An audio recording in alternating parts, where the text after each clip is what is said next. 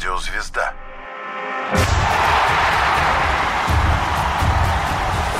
Вокруг меча. 1990 год. В Москве открыт первый Макдональдс.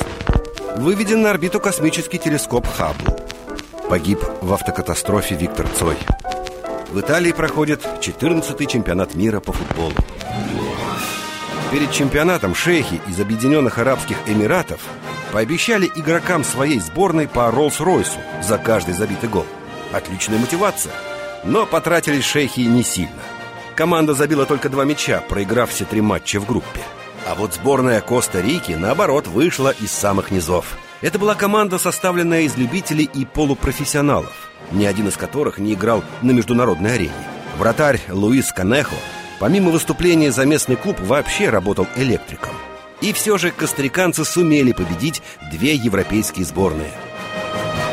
Но главный сюрприз преподнесла сборная Камеруна.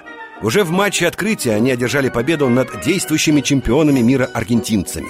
Добились ее африканцы к тому же играя в меньшинстве, забили в десятером, а заканчивали встречу и вовсе имея на двух игроков меньше. В следующем матче с румынами их беспроигрышная серия продолжилась. И все благодаря Роже Мила. Этот 38-летний ветеран ехать в Италию вообще не собирался. Но вернулся в сборную Камеруна по настоянию общественности. В игре с командой Румынии Мила за полчаса сделал победный дубль. Позже в матче 1-8 финала с Колумбией он повторит успех и станет самым возрастным игроком, которому удалось не просто поучаствовать в чемпионате мира, но и забить на нем. Команда с Черного континента впервые оказалась в четвертьфинале. И хотя камерунцы в напряженной борьбе уступили англичанам 3-2, они все равно стали героями. Наградой сборной Камеруна стала не только всеобщая симпатия. Ее успех подтолкнул ФИФА к увеличению квоты для Африки. Три путевки в финальную часть чемпионата мира вместо двух. Приятно и то, что взлет камерунцев состоялся под руководством советского тренера Валерия Непомнящего.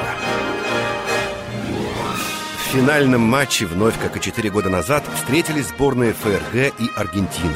Немцы хотели взять реванш и упорно атаковали. Марадона пробовал идти вперед, но оказалось, что никто из товарищей по команде не в состоянии снабдить его достойной передачей. У сборной Аргентины оставался, по сути, один шанс – дотянуть до серии пенальти. И у них это почти получилось. Но немцы победили под самый занавес встречи, когда в ворот аргентинцев был назначен пенальти. Третий Кубок мира в истории сборной ФРГ. Этот турнир запомнился как торжество закрытого футбола, игры от обороны. Большинство команд думало не столько о том, как поразить ворота соперника, сколько о том, как не пропустить в свои. Даже кудесники мяча, бразильцы, три матча из четырех начинали с пятью защитниками. Футбол стал более продуманным, но потерял львиную долю азарта и страсти. Год 1990 Италия, 14-й чемпионат мира по футболу.